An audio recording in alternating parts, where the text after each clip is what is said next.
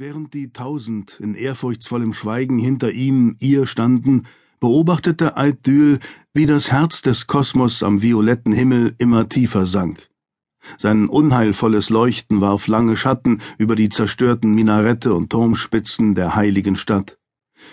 Wie jedes körperlich gesunde Stammesmitglied hatte sich Eiddyl aus der relativen Sicherheit der unterirdischen präservationistischen Archäologien gewagt, um im Laufe mehrerer vergangener Pilgerzeiten die gleiche beschwerliche Reise anzutreten, hauptsächlich in seiner, ihrer Jugend. Damals wie heute standen die Ruinen der von den Vetu Iravaru Ahnen zurückgelassenen architektonischen Wunder in gebrochenen Reihen inmitten zusammengetragenen Schutz und wiederholten ein Muster sich unausweichlich ausdehnenden Chaos, das sich über den Rand der schon lange verwaisten Totenstadt und Eiddyls Blickfeld hinaus erstreckte. Aber das Bild, das sich Eiddyl jetzt bot, spiegelte nicht mehr die Stille wider, die bei diesen früheren Besuchen geherrscht hatte. Heute waren die breiten Straßen der heiligen Stadt mit dem Gemurmel und dem Lärm von Leben und Hoffnung erfüllt. Die Menge, die sich hier versammelt hatte, bestand ausschließlich aus Arava Vetu und nicht aus den ausgelöschten Vetu Iravaru, die sie in derselben nebligen Vorzeit gezeugt hatte, die die Gründung der heiligen Stadt umhüllte. Dennoch konnte sich Eiddyl fast einreden, dass die herannahenden Personen dem früheren Volk und nicht dem späteren angehörten.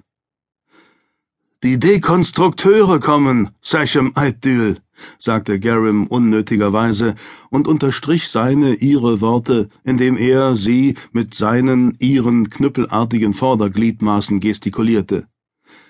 Garam diente seit vielen Herzschlägen als Eiddyls Unterseshem, sein ihr beständiges Hintergliedmaß in der Organisation des Präservationistischen Rats der Körper, der unaufhörlich dafür arbeitete, das entmutigend lückenhafte Wissen der ausgelöschten Vetu Iravaru zu bewahren. Trotz seiner ihrer langen Erfahrung hatte Garam niemals seine ihre Vorliebe dafür verloren, das Offensichtliche auszusprechen. Dekonstrukteure, dachte Eiddyl voller Abscheu. Er, sie, verdrehte seine ihre Mittelgliedmaße in einer Geste, die sowohl Bestätigung als auch Ungeduld anzeigte. Abreißer. Ich sehe Sie, Garam, sagte der Anführer der Präservationisten. Hoffen wir, dass Ihr neuer Seshem den Vorteil zu schätzen weiß, seine, ihre Leute auf einen neuen Pfad zu führen. Eiddyl hatte guten Grund, diese Hoffnung aufrechtzuerhalten. Der alte Anführer der Dekonstrukteure war viel zu sehr von abergläubischer Angst erfüllt gewesen, um an einem Treffen der verschiedenen Stämme teilzunehmen, wie sie es heute hier abhalten würden.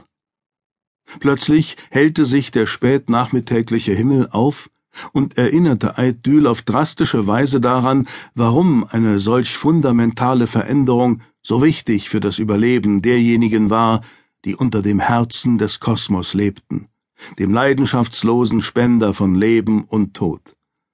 Die plötzliche Helligkeit ließ ihn, sie unwillkürlich zusammenzucken, und die tausend, die hinter ihm, ihr standen, sowie die Reihen der herannahenden Dekonstrukteure, stießen alle gleichzeitig ein bestürztes Ächzen aus. In dem kurzen Herzschlag, bevor er sie instinktiv alle vier vorderen Sinnesantennen unter seine, ihre runzlige Hauthaube zurückzog und damit die empfindlichen Sichtorgane an der Spitze jeder Antenne, bemerkte Eiddyl, dass sich die Lichtgeysire, die das obere und untere Ende des Herzens des Kosmos anzeigten, gewaltig erhellt hatten und sowohl dicker als auch länger geworden waren. Diese Veränderung war schon dramatisch genug. Doch nun schwollen auch noch die Seiten des Herzens an, und die Pole verflachten sich, als ob die große Kugel nicht mehr als ein Klumpen feuchter Ton auf einer sich schnell drehenden Töpferscheibe wäre. Vollkommen unbewusst hob Eiddyl ein paar Vordergliedmaßen und breitete die beweglichen Petalen schützend über sein ihr Blickfeld auch wenn sich seine ihre Sensorantennen bereits mehr als zehnmal so breit ausgedehnt hatten. Dennoch drang schwaches, orangefarbenes Licht ein. Das Herz wird immer unruhiger, hörte Eidyl Garam sagen. Wie ungeheuerlich. Aidül wusste so gut wie alle auf Taith, dass das Herz des Kosmos alles wusste und alles umfasste. Aber die genauen Beweggründe und innersten Gedanken des Herzens zu interpretieren, war etwas vollkommen anderes. Aidül gab nicht vor, das zu verstehen, was für immer außerhalb des Verständnisses der Bewohner von Taith lag. Aber auch wenn Garims Worte anmaßend gewesen waren, konnte Aidül sie nicht ganz von der Hand weisen.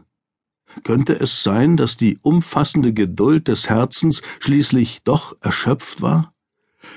Ungeachtet der Gefahr, ein Sakrileg zu begehen, fragte sich Aidül, ob die mächtige Feuerkugel beschlossen hatte, über die Aravavetu zu richten, da sie niemals die Errungenschaften ihrer Vetu, ihrer Varu-Ahnen erreicht hatten aber wie seine, ihre Eltern und deren Ahnen hatte Aidül stets daran geglaubt, dass das Urteil des Herzens, wenn es schließlich kam, unausweichlich und dauerhaft sein und dabei ein wenig den Nachbildern ähneln würde, die gerade über seine, ihre überanstrengte Netzhaut rasten.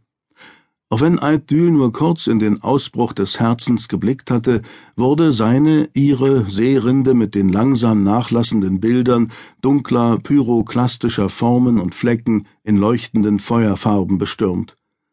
Das Herz wird immer wilder, sagte Garim schaudernd. Vielleicht, weil es im Laufe der Zeit immer kleiner geworden ist.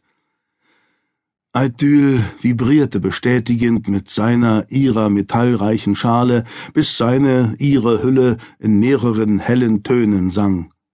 Dank der alten Aufnahmen wusste Aidül nur zu gut, dass das Herz inzwischen nur noch ein schwaches Echo des großen Tagsterns war, der einst während der Epoche der Vetu Iravaru den Himmel beleuchtet hatte. Laut den uralten Aufzeichnungen war das Herz einst viel größer und eine weitaus stabilere Quelle lebenserhaltender Illumination gewesen. Du sprichst wahr, Garam, sagte Aidül leise. Leider ist diese Wahrheit in der letzten Viertelrunde nur noch intensiver geworden. Alle Aravetu, die jetzt noch auf Taith leben, müssen das Herz nicht nur für ihr Leben verantwortlich machen, sondern auch für die bedauerliche Kürze dieses Lebens.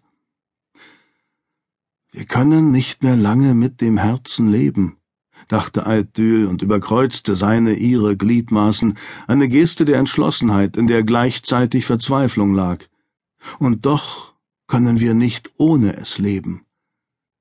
Auch wenn Garims tertiäre Bruststridulatoren mit hörbarer Traurigkeit zitterten, waren Tonfall und Klangfarbe seiner ihrer Stimme, hörbar durch ihre primären und sekundären Klangbeine, frei von Angst. Und nun stehen wir inmitten der Wut des Herzens, ohne den Schutz der Dächer und Mauern der Arkologien. Ob das bedeutet, dass wir uns schon bald unseren Ahnen hinter dem Vorhang anschließen werden? Versuchsweise entspannte Eidyl die Hauthaube über einer seiner ihrer Sinnesantennen und richtete ein Sichtfeld zögerlich auf den westlichen Horizont. Das Herz des Kosmos schien seinen Zorn zumindest für den Moment vergessen zu haben. Obwohl die rötliche Kugel immer noch flach und verzogen wirkte, während sie weiter sank, handelte es sich nun um eine viel nüchternere Gefahr. Da das sinkende Herz so nah am Horizont stand, durchdrang seine Strahlung Taith Atmosphäre viel stärker, als es noch vor einer Vierteltagdrehung der Fall gewesen war.